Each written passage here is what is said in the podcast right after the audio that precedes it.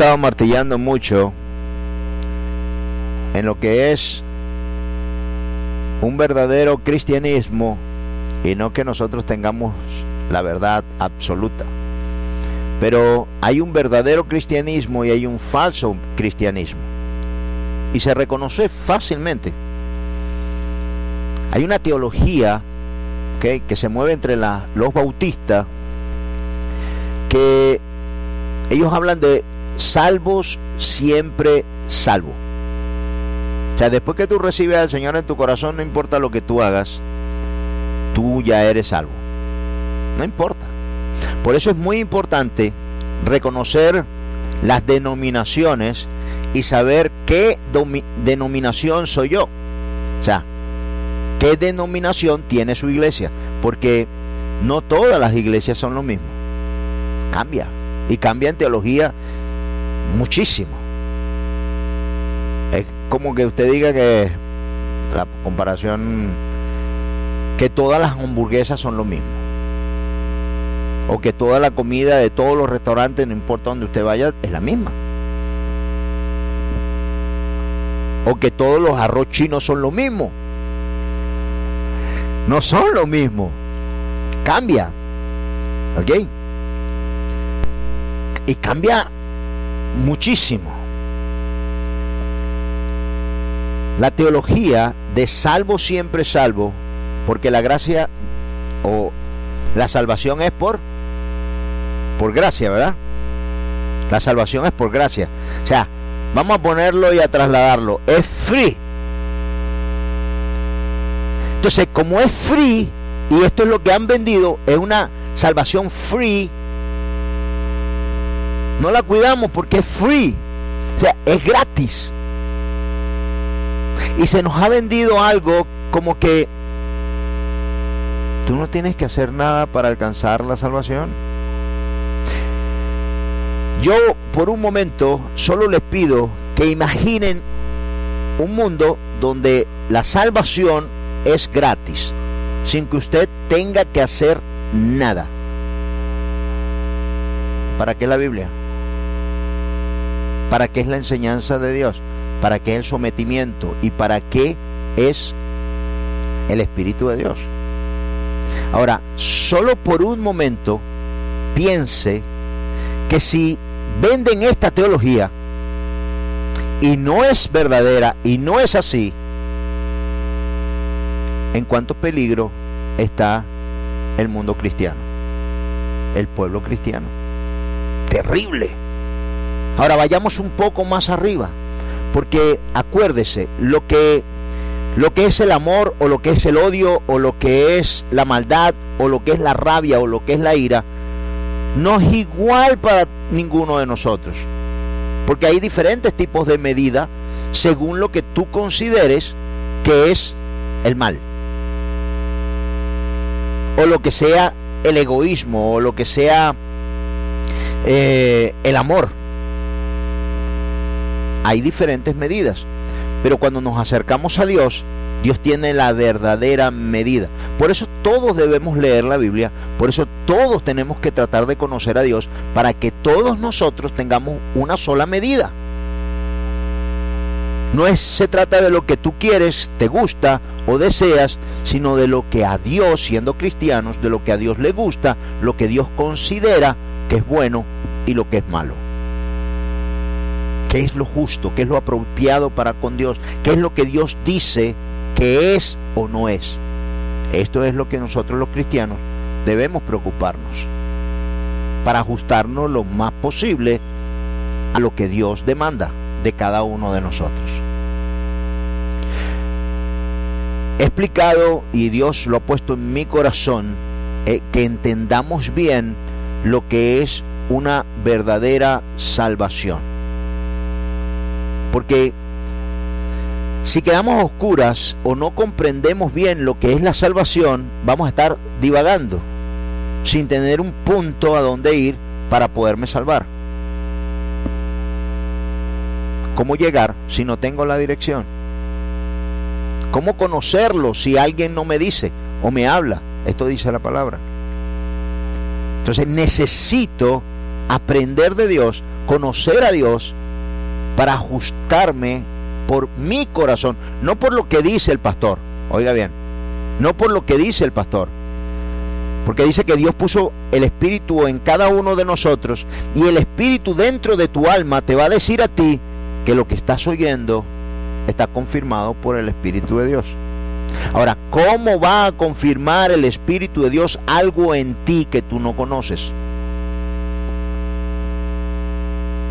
¿Cómo? ¿Mm? No puede.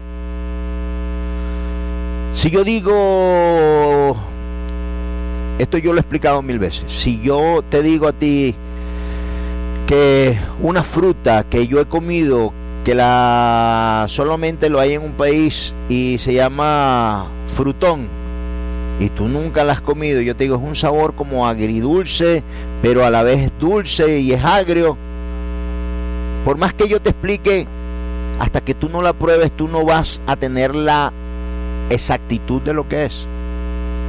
Pero cuando tú te acercas a Dios a través del Espíritu de Dios, el Espíritu te confirma a ti en tu corazón que eso es verdadero.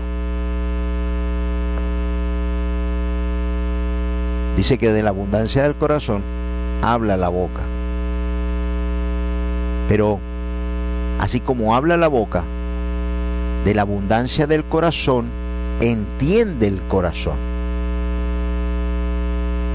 Si aquí hay alguien que hace gimnasia o si hay alguien que, hace deporte y yo le explico a través de lo que él hace, sea un mecánico, sea un médico, sea lo que sea, al yo explicarle o hablarle va a entender mejor si yo le explico, por ejemplo, en términos, si es un médico en medicina, si es un ingeniero en ingeniería, si yo le explico la palabra de Dios en su entendimiento, le va a ser más fácil, porque el Espíritu Santo va a traer de su experiencia y su conocimiento para que aquella persona lo comprenda. Mira, esto es igual a esto. Mira, esto es como esto. Por eso fue que el Señor enseñó a través de parábolas, porque era de la convivencia, de lo que hace el mundo, de lo que siente el mundo, de lo que vive el mundo. Así le explicó al mundo en palabras nuestras, en lo que hacemos, en lo que, en lo que padecemos día con día para que nosotros entendiésemos mejor el reino de los cielos.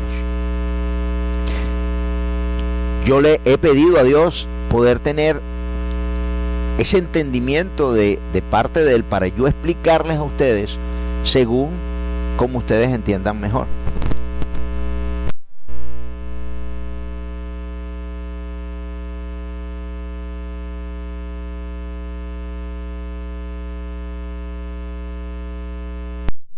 Cuando la recibo y la entiendo, vale más que todas las cosas. Saque usted cuenta. Y, hay un paralelo. Mire, Jesús, ¿qué es lo más valioso que usted tiene en su vida? ¿Qué lo, qué es lo más valioso que usted tiene en su vida? Su vida. Lo más valioso que usted tiene. Si usted tiene millones, riqueza, y le dicen, te voy a matar ya o me das todo lo que tienes. Llévatelo. O sea, con tu vida ya no vale nada. Un carro, una profesión, lo que sea, ¿verdad? Ya no vale nada. Tu vida es lo más preciado que tú tienes. Jesús dijo que si no le entregas tu vida a Él, igual la vas a perder. ¿A qué se refirió Jesús? Que si no vamos a Cristo, si no vamos a Jesús, el final de tu vida igual lo vas a perder. Para nada va a ser. Lo que no le deja a Dios, igual se va a podrir. Igual se va a dañar, se va a destruir, se va a deshacer lo que no le entregues a Dios. Entonces, lo más valioso que tú tienes es tu vida. Y Jesús dice que para poder ser salvo, tienes que entregarle tu vida. Ahora, vea la proporción de lo que Jesús le está pidiendo a usted. No es fácil ser cristiano. No es fácil. Ya yo caminé y voy delante de usted. Y estuve donde usted está sentado y hoy estoy aquí. Yo no fui ni, ni monaguillo. No me gustaba la religión. No estaba buscando ser pastor. No estaba buscando nada de estas cosas. Pero a su tiempo, cuando Dios me reveló, wow, y le doy gracias a Dios, que en mi ignorancia tomé la bendición. Así cada uno de ustedes debe entender bien a qué fue lo que lo llamó Dios y si usted quiere la salvación, lo que usted debe hacer y qué es lo que usted no debe hacer para con Dios. Yo sé que en algunos casos, mi hermano, esto no se ve tan apremiante, tan necesario, porque no nos estamos muriendo y porque no estamos en una situación de muerte. Pero si, si estuviésemos en una situación de muerte, yo les garantizo a ustedes que estuviésemos clamando y pidiendo y rogándole a Dios para que nos dé aunque sea un día más de vida. ¿Se dan cuenta? Entonces ponga en su mente hoy y en su corazón. ¿Cuántos se quieren salvar aquí?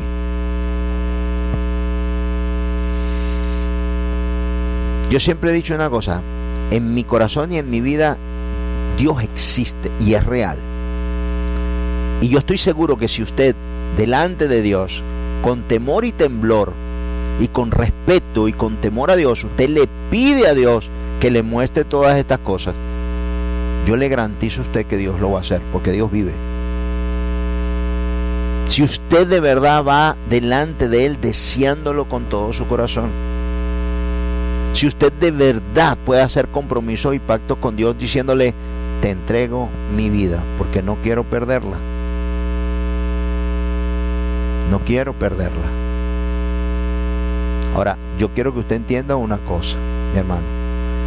La salvación es algo muy grande. Es algo muy, pero muy grande. Dice la palabra que el universo está esperando el momento en que esto suceda. Que dice, todo lo creado está esperando el momento en que los hijos de Dios lleguen al cielo. No ha ocurrido. Pero el universo entero gime, dice, gime esperando aquel momento de redención en el cual los hijos de Dios, no los sirvientes de Dios, no los ángeles de Dios, los hijos, nosotros, los hijos de Dios, lleguen a los cielos.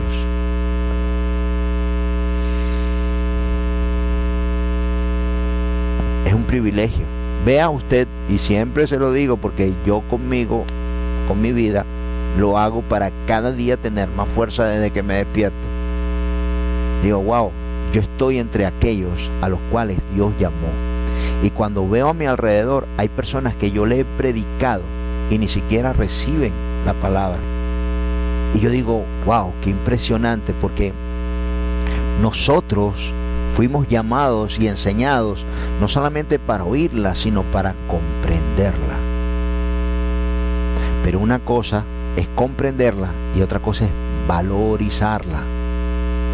¿Cuánto valor hay en el que tú puedas entender la palabra de Dios y hacerla?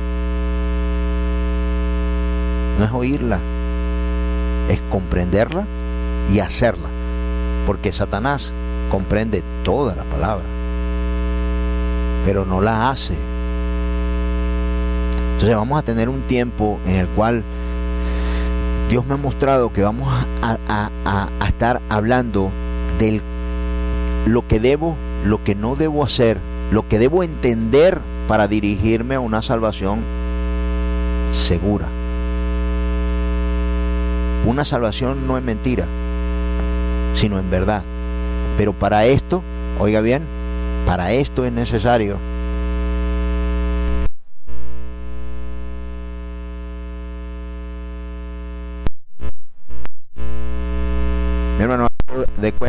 antes, en, mi época, se usaban mucho los boquitoki, los radiecitos. Pero, y usted también lo puede ver en las películas, que dice ponlo en la frecuencia 5. en la frecuencia 7. Porque si lo tienes en la 7 y el otro la tiene en la 5, no importa cuánto tú hables, no te puede oír. La frecuencia tiene que estar machada.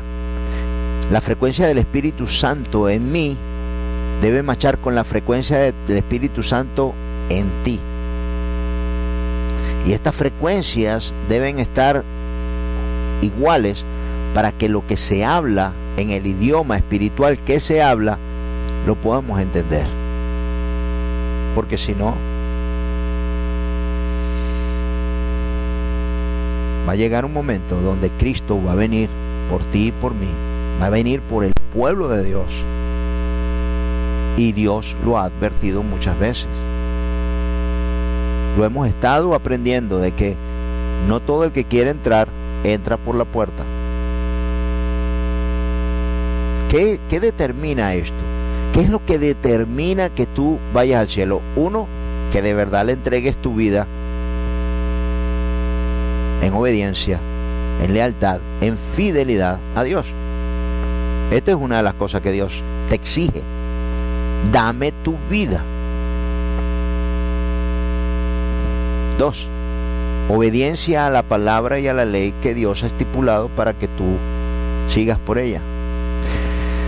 Tres, entender bien lo que estoy recibiendo. ¿Qué estoy recibiendo de Dios y cuánto le costó a Dios? Entender bien el pecado. El pecado me aparta de Dios y la obediencia me aproxima a Dios. Si yo le hablo a usted, yo estoy hablando aquí, ¿habrá alguien en Jayalía que me pueda oír? No me puede oír. ¿Hay alguien aquí en Kendall que me pueda oír? No me puede oír. Si yo estoy hablando, los que están afuera del edificio, ¿me pueden oír? No me pueden oír. Pero entre más nos acercamos, más claro oigo entre más me acerco a Dios, más se, ve y se muestra el plan divino de Dios para yo comprender ese plan. Mientras que tú vayas quitando y apartando el pecado de ti, no lo que tú consideras pecado, no, lo que Dios considera pecado. Todo tiene que ver con nosotros con nuestro comportamiento, con nuestro sentimiento, cómo pensamos, cómo sentimos. Dentro de esto está la raíz de amargura. ¿Qué es lo que me puede apartar de Dios? Entendamos una cosa. La iglesia es un hospital donde venimos a ser sanados. Donde si soportas y sales adelante, tu sanidad, te pueden dar de alta. O si no soportas, te puedes ir del hospital y morir afuera del hospital. Pero esto es un hospital. Este es un lugar de regeneración, de cambio. Pastor, pero ¿cómo de cambio? Sí, cuando un enfermo de hipertensión entra al hospital, entra comiendo sal, y sale sin comer sal. El que está enfermo de las arterias entra comiendo pernil y grasa y sale sin comer pernil y grasa. Hay un cambio. Entramos de una forma y salimos de otra forma.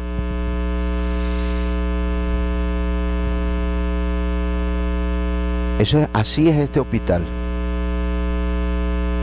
Y entre más le hagamos caso a las direcciones, a aquellos que Dios puso para enseñarme, guiarme, protegerme. Dicen que la comida del hospital es horrible. Pero te la tienes que comer, es horrible porque es sana. Porque es sana, porque cuando hacen la sopa no sabe a nada, no tiene sal. Tres verduras ahí que se asoman así, no hay más nada. A ver, pero si en, el hospital te sirven un buen pedazo de, de, chicharrón, ¿ah? con gallo pinto y una baranda de maduros bien fritico, pero frito. que te tienes que ir de hospital. No, hay que sacarte como los gatos, ¿verdad? Agarrándote de las puertas. Hermano, tenemos que conocer nuestra naturaleza y vencer nuestra naturaleza y vencer nuestros males y vencer lo que daña a otros y vencer vencernos a nosotros mismos. Este es el cometido del cristiano.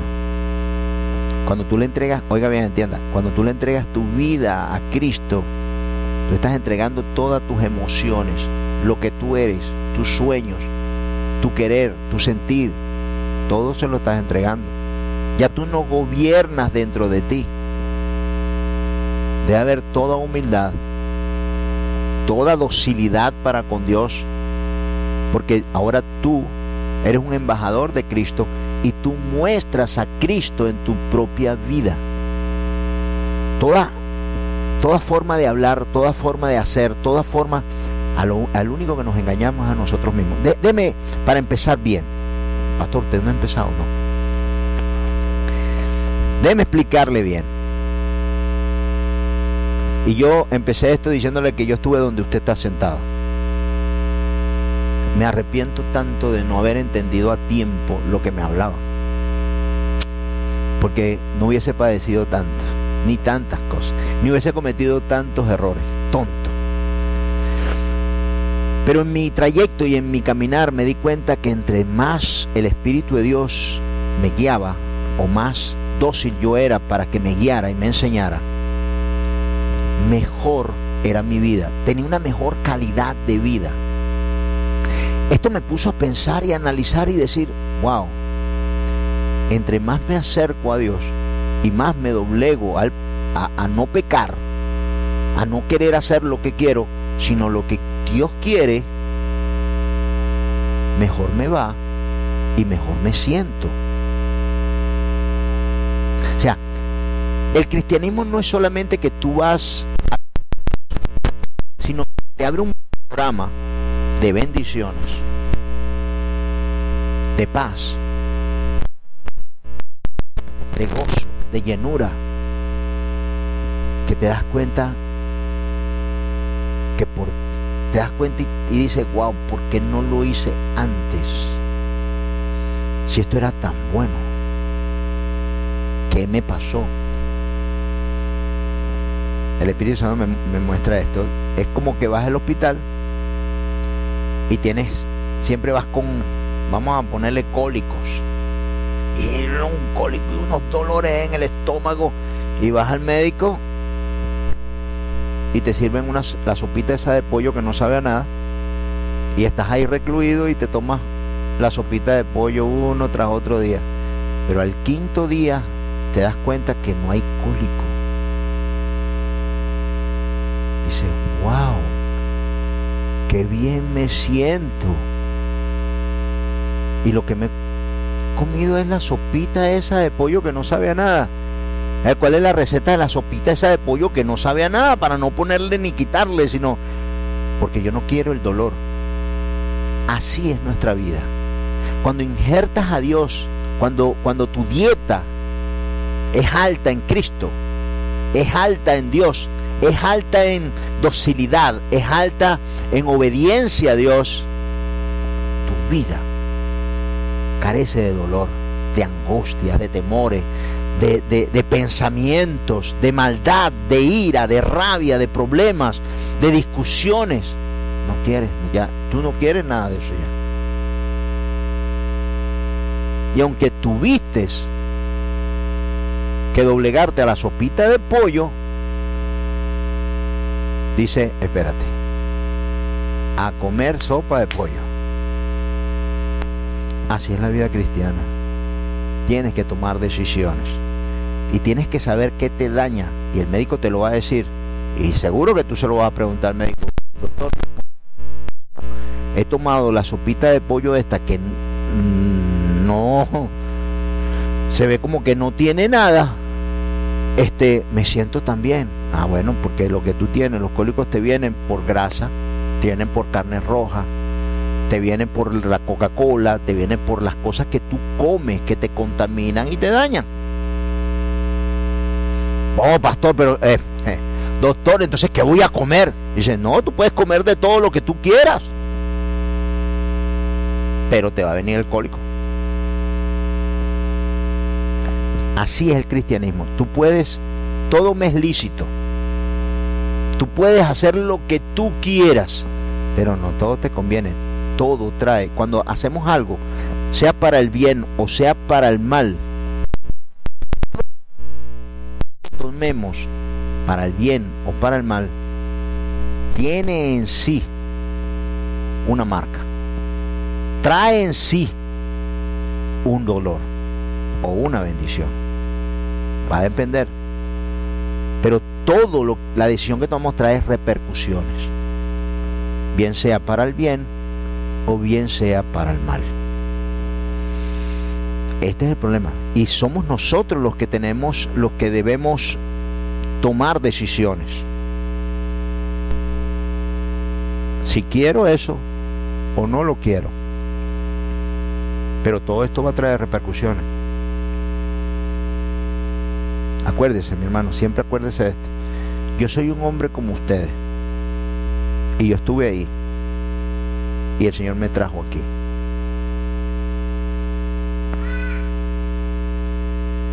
Piénselo. Analícelo. Todo lo que Dios me ha dado a mí, te lo puede dar a ti. Porque no hay acepción de persona. Y lo que tú veas en mí, pídeselo. Clámale y dile, Señor, yo quiero eso del pastor. Cuando veas algo malo en mí, ora. Ora.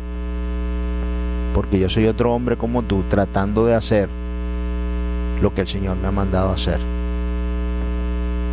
Y tratar de hacerlo lo mejor posible. Ahora, en todo esto, Dios me ha enseñado lo que viene. Lo que podemos padecer si no obedecemos que la, salvación, aunque es por gracia, tienes que recibirla con agradecimiento. Tienes que recibirla con valor. Y ese valor es más que tu propia vida, porque Él dio la vida por ti. Él dio la, la vida de su Hijo para que tú... Yo no sé si lo han oído, para empezar a leer Hebreos hijos que dicen que ellos nunca pidieron venir a la vida, por eso sus padres los, los tienen que mantener por siempre. Yo no le pedí que me trajera a la vida. Esos son hijos que es bueno llevarlo y decir, quítele la vida porque yo...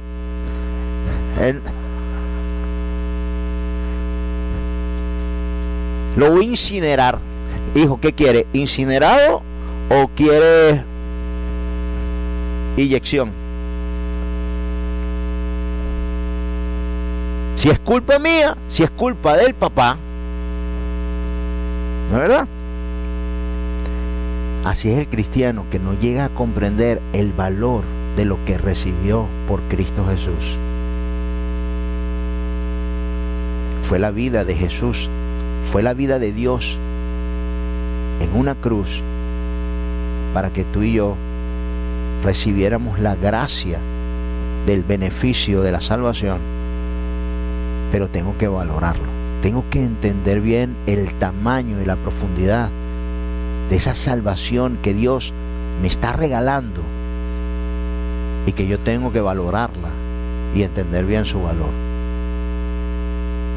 Si no, ni siquiera hemos entrado en salvación. La salvación es cuando empiezo a entender el valor de esa salvación que Dios me ha ofrecido. Amén. Vamos a leer aquí ahora. Raíz de amargura. Esto es una de las cosas que no nos podemos permitir nosotros y que no debe suceder para no perder nuestra salvación. La salvación se pierde. Así como usted la la obtuvo así también la salvación se puede perder. hay muchos lugares donde dice y habla de cómo perder la salvación. Y esta se la voy a leer, esta va a ser una de ellas. Hebreos 12, 1.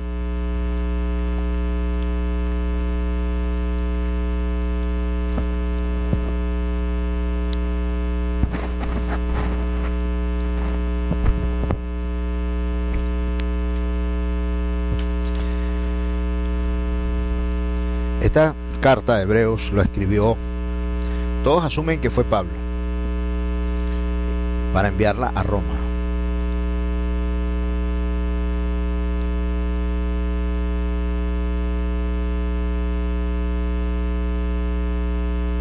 Dice así, por tanto nosotros también, teniendo alrededor nuestro tan grande nube de testigos, despojémonos de todo peso y del pecado que nos asedia. Y corramos con paciencia la carrera que tenemos por delante. Entonces la salvación ¿qué es? Es una carrera. Pero para correrla, imagínense, ¿quién corre con un, un morral de 20 libras en la espalda? ¿Quién? No llegas a ningún lado.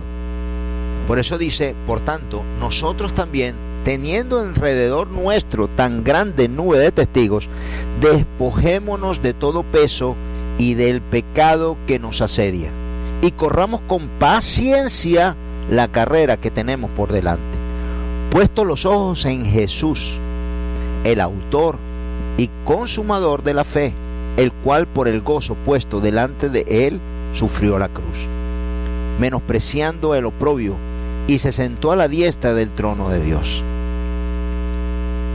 ¿Te costó a ti esto? No. ¿Me costó a mí esto? No. Tu salvación le costó a Jesús. Y el día que lo comprendas y le agrades, le, le agradezcas a Dios de todo tu corazón, entonces también te va a costar a ti. ¿Me explico? No sé si expliqué bien esa parte que cuando a ti te duela, cuando a ti te valga el dolor que Jesús pasó en la cruz por ti, ese valor te va a incluir a ti como, como gasto. Y esto no lo vemos si no tenemos un pariente que le haya pasado esto. ¿Cuánto te dolería a ti, mamá o fuese a la cruz, ¿cuánto te dolería? ¿Por qué te duele? Te duele porque le amas. El día que tú ames a Jesús de todo tu corazón, el sacrificio en la cruz, entonces ese día te va a costar. Hasta que no te duela ni te cueste, todavía no eres familia porque Jesús ya lo hizo. Te toca a ti. Te toca a ti agradecerlo. Te toca a ti entender lo que Jesús hizo por ti en la cruz. Esto se entendió bien, ¿verdad? ¿Sí? Dice el 3, considerad aquel que sufrió tal, tal contradicción de pecadores contra sí mismo para que vuestro ánimo no se canse hasta desmayar. Porque aún no habéis resistido hasta la sangre combatiendo contra el pecado. ¡Wow! Qué impresionante esto. A ninguno, ninguno de nosotros hemos sufrido, ya, lo explico así. El cristianismo es el que el el que es cristiano y dice, o dice ser cristiano tiene una lucha permanente diaria contra el pecado. Esto es ser cristiano, ¿sabía? O sea, el cristiano, una de las labores diarias del cristiano es aquel que, que combate contra el egoísmo, la rabia, el enojo, la ira, eh, la prepotencia, contra sus emociones y contra todo lo que se llama pecado. Esa es nuestra lucha. Esa es la, Esa es la lucha que nos dejó Cristo, pero nos reforzó con el Espíritu de Dios para que no lo hiciéramos por nuestra fuerza, sino con la fuerza de Dios. Porque no hay ningún ser humano que pueda combatir contra el pecado por sí solo. Porque realmente a la final va a ser un religioso. Pero cuando lo haces a través del Espíritu Santo, déjeme explicarle cuál es la diferencia. Cuando lo haces a través del Espíritu de Dios, el Espíritu de Dios cambia en ti el querer y ya tú lo haces naturalmente. Es, en otras predicas lo he explicado así también, es como que te conviertas en un pez, te sumerjan, ¿verdad? Y tú necesitas respirar. No es natural.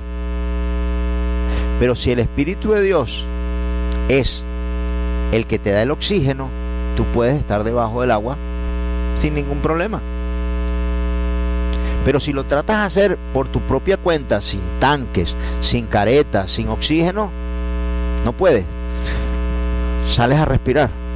Pero cuando lo haces a través de Dios, Dios te fortalece y te da la capacidad para tú soportar las pruebas, para tú soportar ese cambio que tiene que venir de ti. Porque es una operación lo que Dios va a hacer en tu corazón. Estábamos enfermos, estamos desahuciados de dolor, de rabia, de enojo, de problemas. Los religiosos tratan de lidiar sin el Espíritu Santo, sin alcanzar la paz. Nosotros, los que tenemos el Espíritu de Dios, podemos vencerlo a través de la fortaleza y del poder del Espíritu Santo en nosotros. Lo hace Dios en nosotros.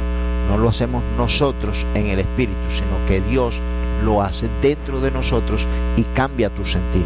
Te hace un pez, pues. ¿Sí? Dice el 5. Bueno, quiero reforzar esto. Considerad aquel que sufrió, o sea, miren bien que Jesús sufrió el pecado y todo el pecado contra sí mismo y todo el mal que, que conllevaba al pecado, que era la muerte en la cruz. Y dice, para que vuestro ánimo, o sea, considera siempre esto, que Jesús murió por ti, dice, para que vuestro ánimo no se canse hasta desmayar, porque aún no habéis resistido hasta la sangre, combatiendo contra el pecado.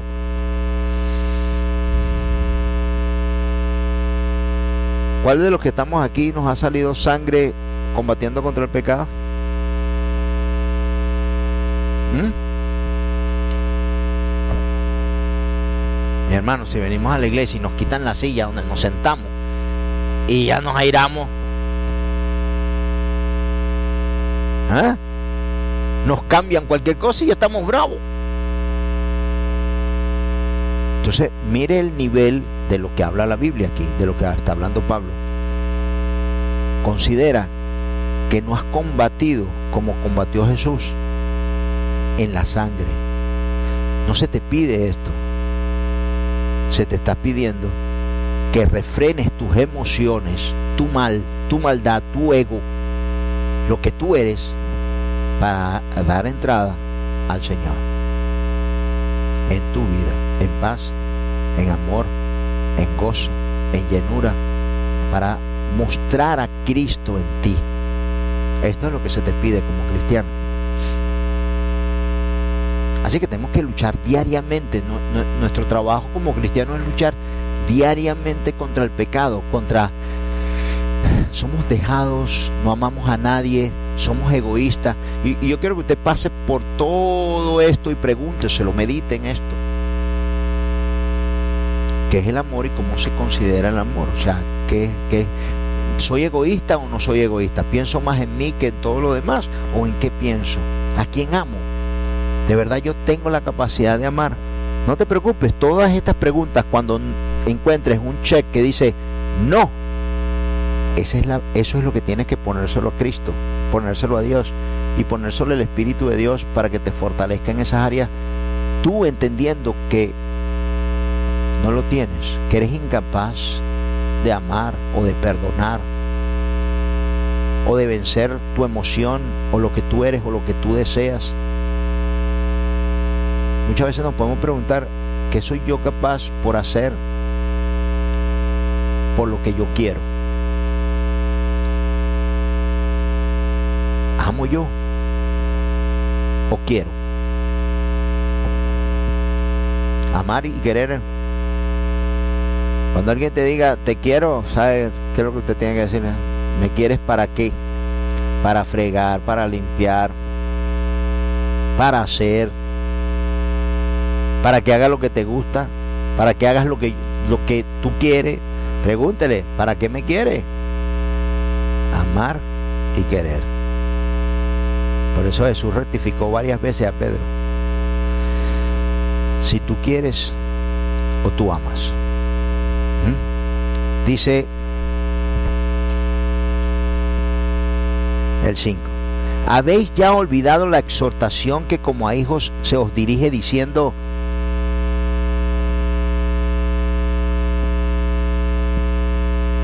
Hijo mío, no menosprecies la disciplina del Señor, ni desmayes cuando eres reprendido por Él, porque el Señor al que ama, disciplina y azota a todo el que recibe por hijo.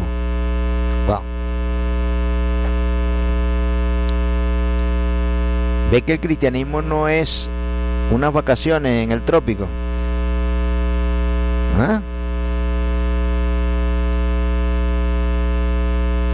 disciplina y azota. Entonces nos vendieron un dibujo de Dios donde no me están diciendo la verdad, ni por lo que yo voy a pasar. Cuando me dañé el brazo aquí, entré y el médico me dijo, ah, vamos a hacer dos punticos aquí, quiero que lo mueva bastante, este, y que nos vemos entonces para la operación, pon el día y se fue. Y a lo mejor vuelve otra vez. Vino la secretaria y me dijo, pase por aquí. Y le dije, ya va, ya va. ¿Para cuándo te ponga la fecha? ya va, espérese un momento. ¿Cuánto cuesta? Riéndose. Eso no se lo puedo decir.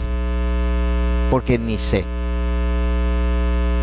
O sea, usted quiere que yo me haga una operación que yo no sé el precio.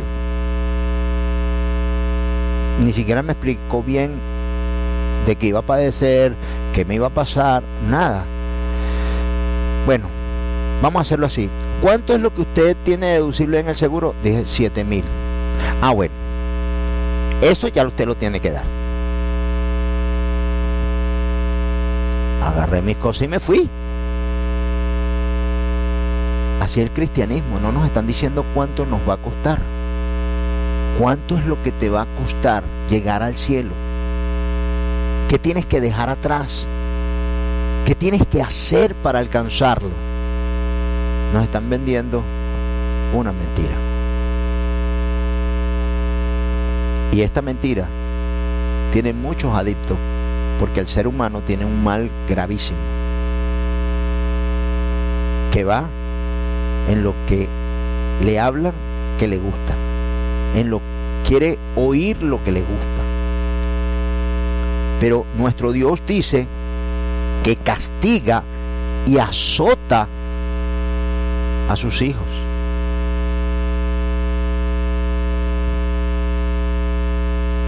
¿Y para qué lo hace? A ver, mamás, porque azotamos a nuestros hijos aunque nos duele en el corazón? para después con el tiempo ver la dirección por donde agarran nuestros hijos. Porque el que no adiestra a su hijo desde temprano, bueno, después va a recibir los males. ¿Mm?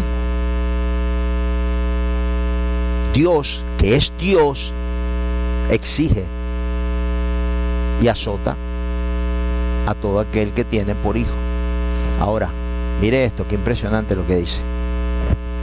Dice, si soportáis la disciplina, yo quiero que levanten la mano. Una vez, en ese tiempo que somos rebeldes con nuestros padres, mi papá me dijo así, me dijo, mi hijo, esas son las reglas de mi casa. Cuando usted tenga la suya, usted las pone la suya.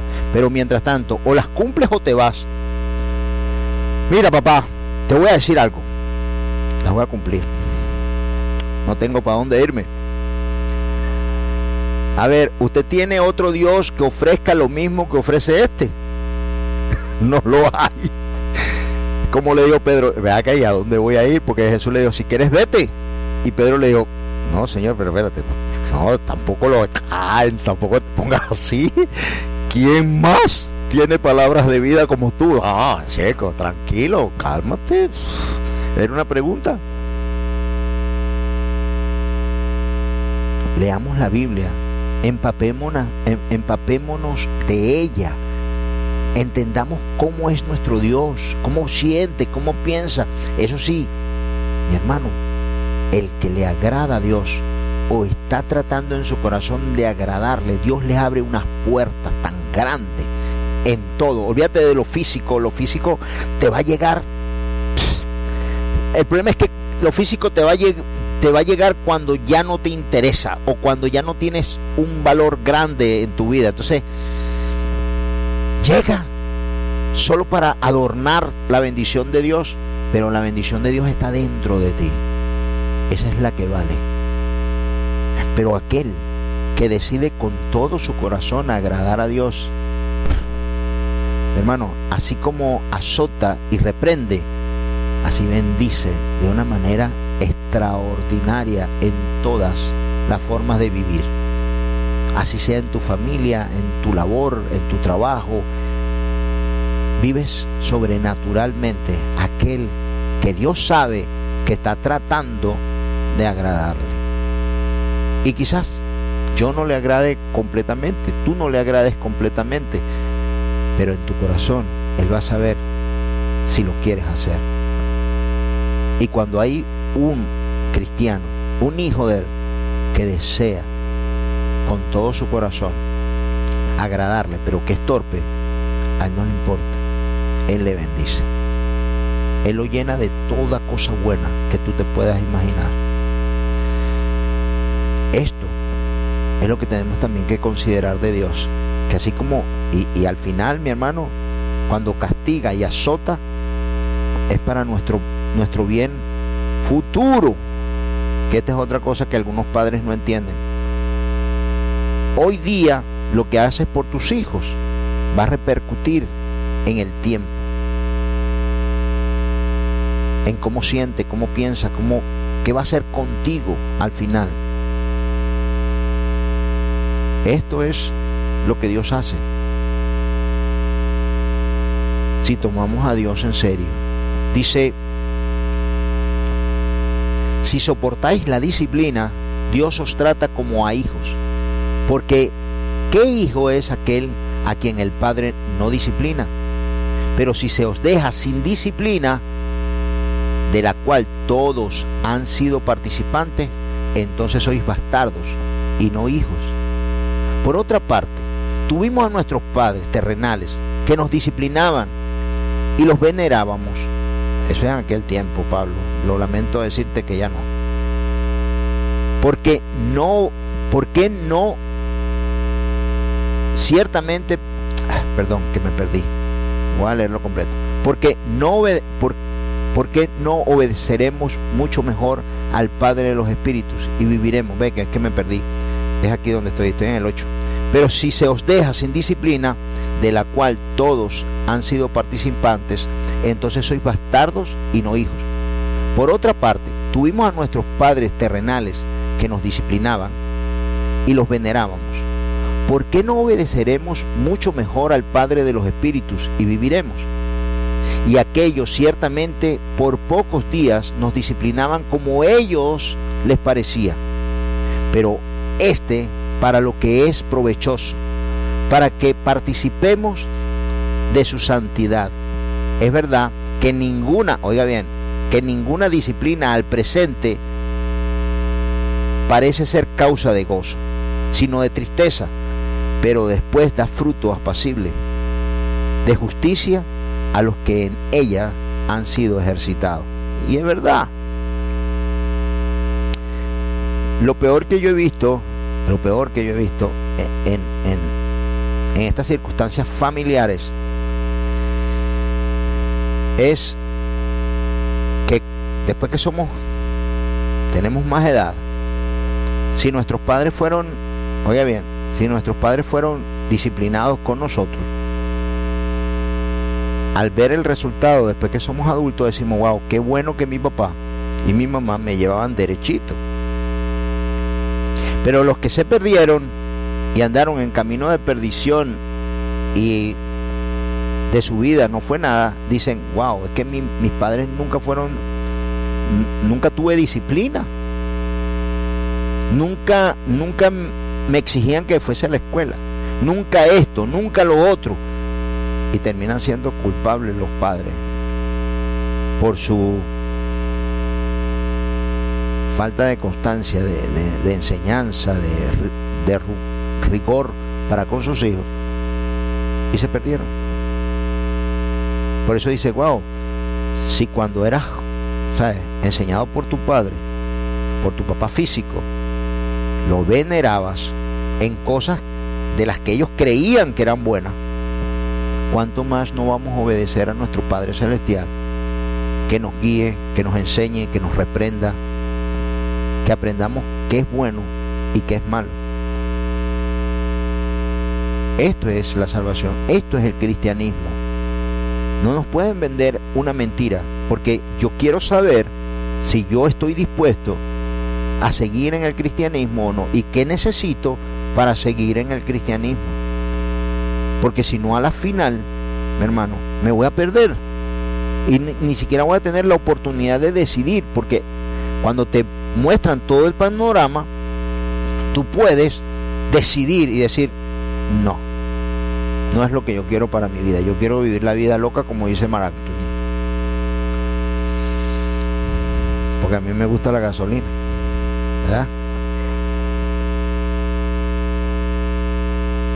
Entonces andas, te gusta esa vida, perfecto, pero no estás viendo más allá. Y va a llegar el tiempo de la muerte, ahora vas a querer esto sin, sin tener resultado y después se va a dar cuenta de esto. Mire, dice la palabra. Oiga esto. Dice, por lo cual, este es el 12, 12, 12, Hebreos 12, 12 por lo cual, levantad las manos caídas y las rodillas paralizadas, y haced sendas derechas para vuestros pies, para que lo cojo no se salga del camino, sino que sea sanado.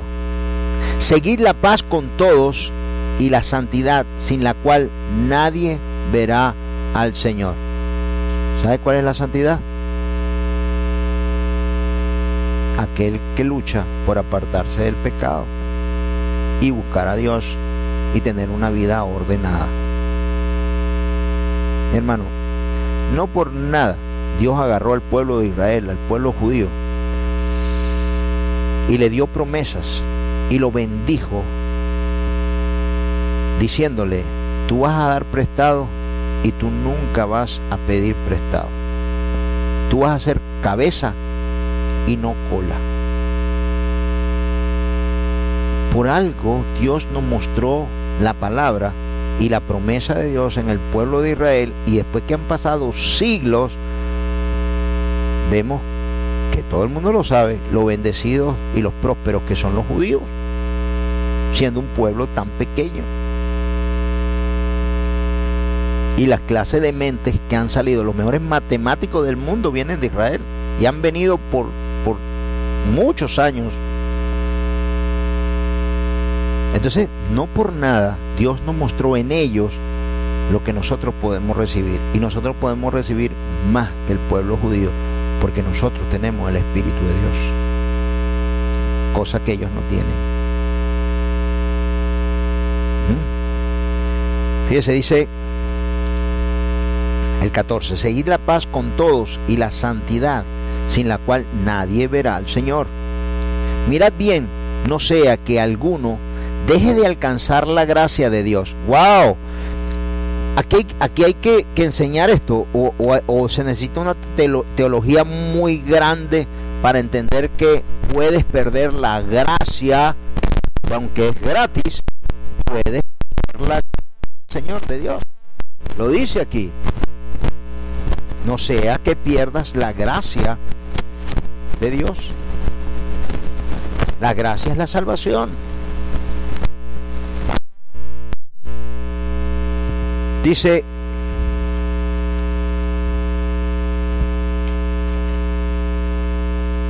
seguir la paz con todos y la santidad, sin la cual nadie verá al Señor. Mirad bien, no sea que alguno deje de alcanzar la gracia de Dios, que brotando alguna raíz de amargura os estorbe y por ella muchos sean contaminados. No sea que haya algún fornicario o profano como Esaú, que por una sola comida vendió su progenitura. Porque ya sabéis que aún después, deseando heredar la bendición, fue desechado y no hubo oportunidad para él para el arrepentimiento, aunque la procuró con lágrimas. Si usted no ha, leído de Esaú, búsquelo y léalo. ¿Mm? Esaú, por un plato de comida, vendió la progenitura en su vida la progenitura, el, hijo que nacía primero se quedaba con todo lo del padre. Y por un plato de comida desechó la bendición que Dios le tenía. Y después que se dio cuenta, dice la palabra que no pudo recuperarla, aunque lloró, aunque se arrepintió con lágrimas, no pudo tenerla. Y Pablo trae aquí esto para que entendamos bien que tenemos que cuidar esa salvación.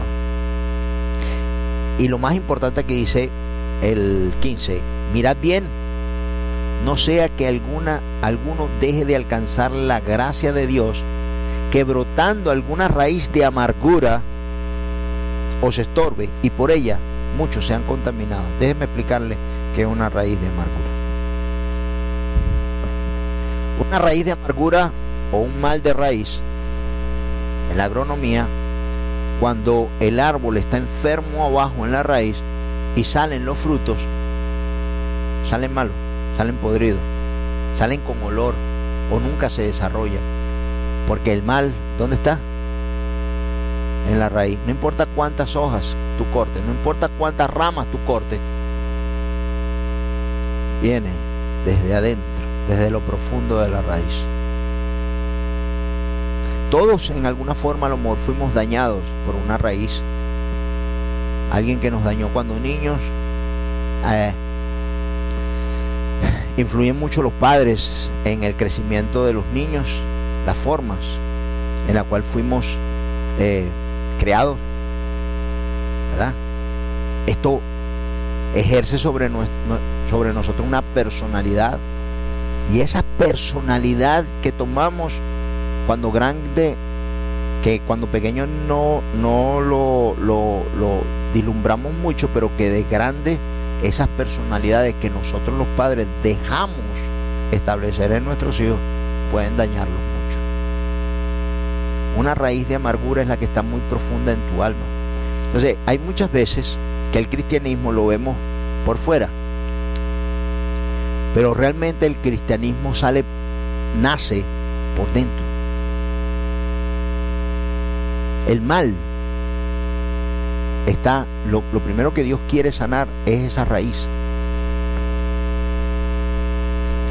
Yo tengo aquí, déjeme mostrarle, porque yo hice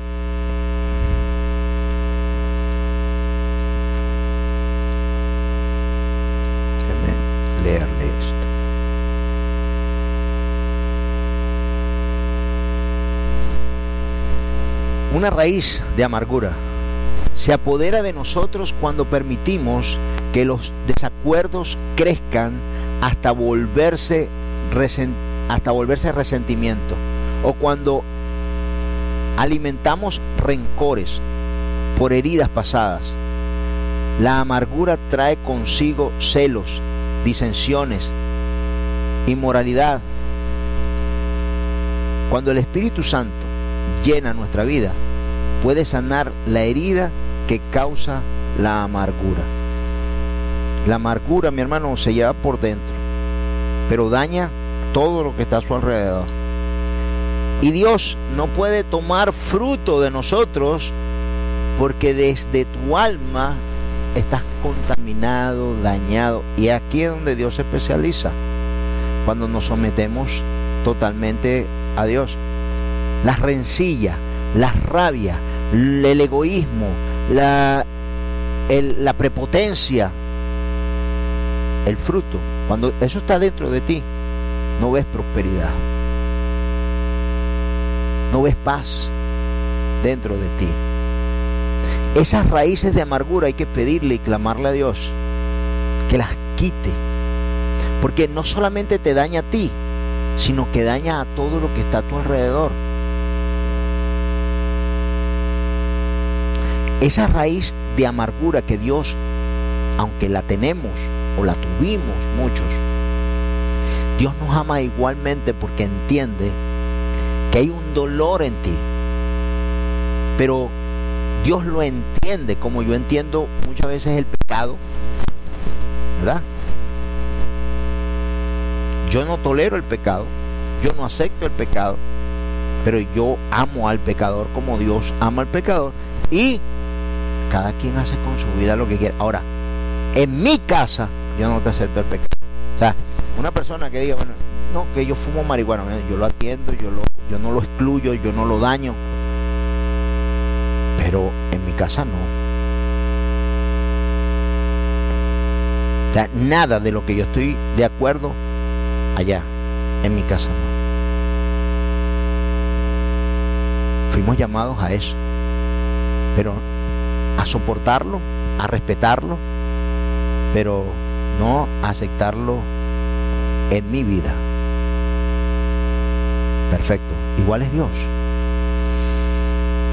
La raíz, de amargura carcome por dentro y no te deja aproximarte a Dios en ese pecado. Porque todo lo contamina, todo lo daña.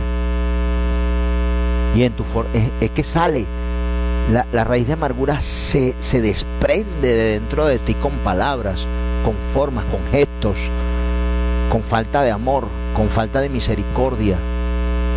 Y algunas veces nosotros nutrimos, porque la raíz de amargura también puede ser orgullo y prepotencia, menosprecio. Algunas veces hay personas con raíz de amargura que no se someten a nadie porque en su corazón hay odio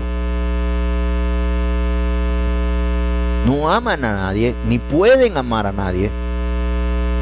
Hay una diferencia entre el egoísmo, el egoísta, ¿verdad? Que piensa solo en sí, para sí y por sí. Pero dentro de eso, dentro de ese egoísmo, debe haber o puede haber una raíz. No siempre, pero puede haber una raíz. Dice aquí que hay que tener cuidado con la raíz de amargura, porque no solo nos daña a nosotros, sino daña a todo el que está alrededor nuestro. Vuelvo a leerlo para que terminemos. Dice, voy a volver a leer esto, una raíz de amargura se apodera de nosotros cuando permitimos que los desacuerdos crezcan hasta volverse resentimiento. O cuando alimentamos rencores por heridas pasadas. ¿Ves? Esta es la raíz de amargura y no permite que el fruto del Espíritu de Dios, el fruto de Dios, se muestre dentro de ti. Por ejemplo, mire, una persona que es envidiosa, culpa a todo el mundo de lo que no tiene pero no se culpa a sí mismo si es flojo, si, es, si tiene desidia, si no es constante en lo que hace. Todos hemos conocido a alguien así, que culpa a todo el mundo de lo que no es, pero realmente la culpa es de esa persona. Hay pecados que están ocultos en la raíz de amargura, que hasta que no los tocas, mire, yo, tuve muchos pecados, muchos pecados que hasta que no vino la prueba, no los vi. Hay, hay uno que muchos de nosotros no pecamos, la gula. Y es pecado. La gula es pecado.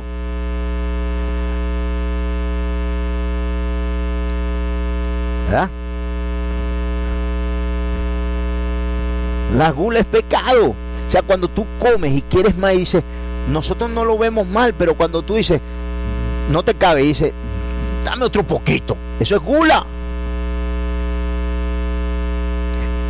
La gula trae como castigo el hincharte. Y con la hinchazón vienen las enfermedades. Así mismo es el alma. Cuando hago el pecado, me embrazo del pecado y el pecado da a luz daños en mi vida que no los puedo ver. Sea odio, resentimiento, rabia, de que no me vaya bien. Y, esto, es, esto es como un dominó. Por mi forma, como ando airado o ando con rabia o con enojo, se me nota. Y ese, eso que se nota, las personas lo, lo rechazan. Y ese rechazo trae otro mal que la gente no te tiende la mano, no te invita, la gente no quiere andar contigo. Una cosa trae la otra y son males. Son males. La desidia. ¿Usted ha conocido a alguien con desidia? ¿Ah?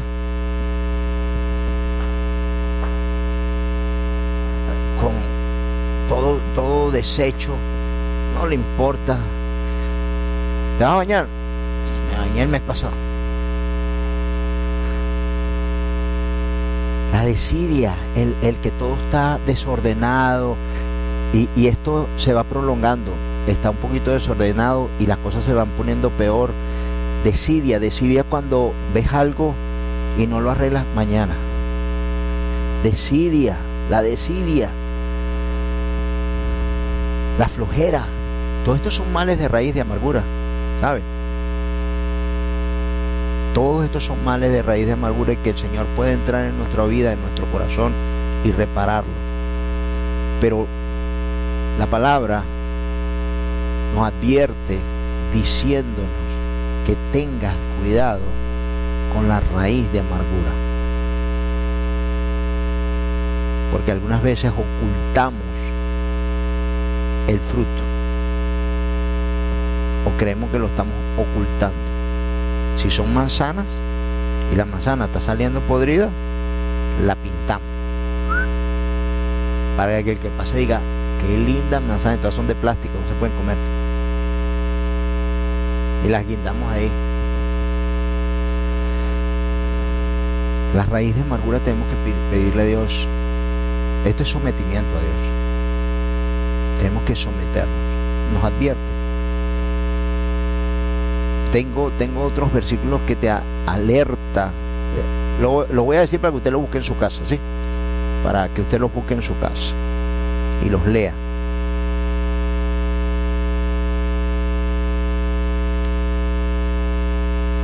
Hebreos 2,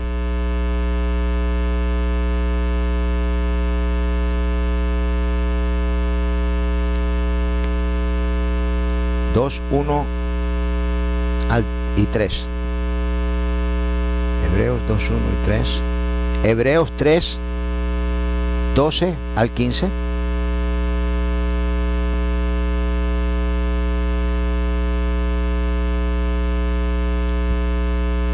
Y lo, el hebreo que ya lo leímos, hay muchos lugares donde, pero yo aparté esto para darlo hoy, pero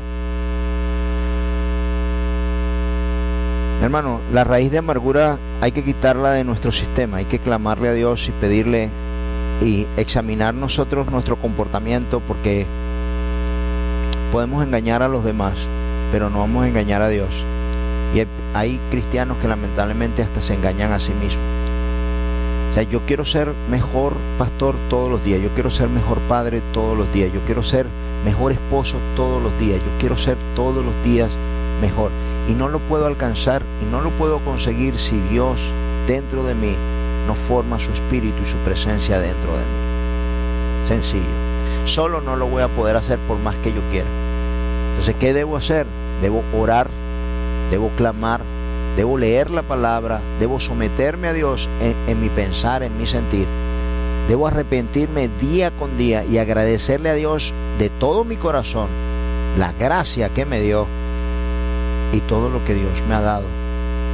Tengo que agradecerle de todo mi corazón, donde si yo sirviera a Dios las 24 horas y le sirviera, le sirviera con todo lo que yo soy, con todo lo que yo tengo, no bastaría para yo siquiera acercarme a pagar una porción de lo que Dios ha hecho por mí. Por cuanto entiendo la cruz y el sacrificio de Jesús en la cruz, mi salvación está segura hasta que no lo entienda, hasta que no me duela, hasta que yo no en mi corazón no nazca el deseo de entregarle mi vida a Jesús como como ofrenda, entonces habré ganado yo mi vida para no perderla, porque eso es lo que Jesús dijo, que al que no le entregara su vida,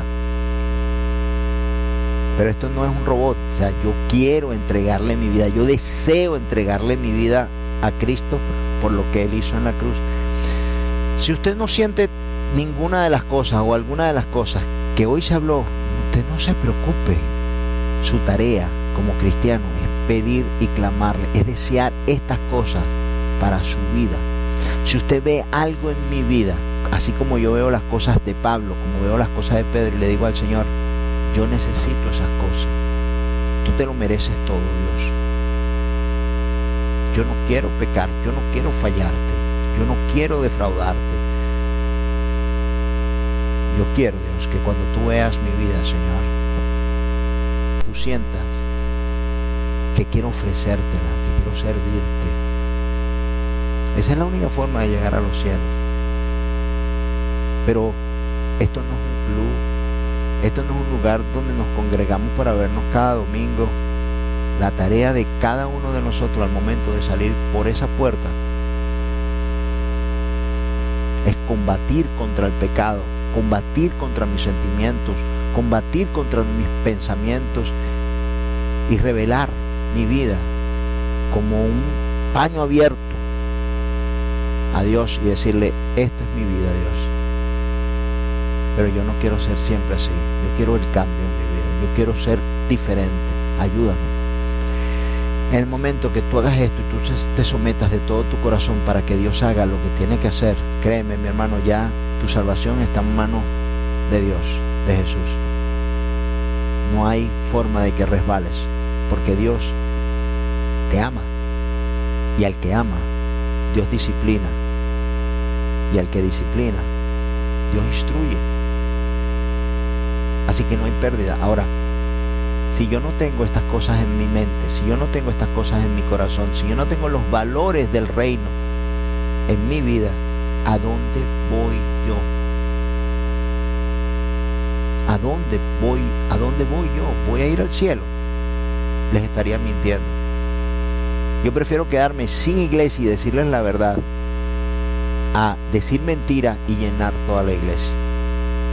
Porque yo mismo estaría defraudando mi propia fe para nada serviría. Si la verdad no está aquí, no estamos haciendo nada. Amén. Vamos a orar. Te damos gracias, Dios, por cada palabra, Señor. As humans, we're naturally driven by the search for better. But when it comes to hiring, the best way to search for a candidate isn't to search at all. Don't search, match with Indeed. When I was looking to hire someone, it was so slow and overwhelming. I wish I had used Indeed. If you need to hire, you need Indeed. Indeed is your matching and hiring platform with over 350 million global monthly visitors, according to Indeed data, and a matching engine that helps you find quality candidates fast. Ditch the busy work. Use Indeed for scheduling, screening, and messaging so you can connect with candidates faster. And Indeed doesn't just help you hire faster. 93% of employers agree Indeed delivers the highest quality matches compared to other job sites according to a recent Indeed survey. And listeners of this show will get a $75 sponsored job credit to get your jobs more visibility at Indeed.com slash podcast. That's Indeed.com slash podcast. Terms and conditions apply.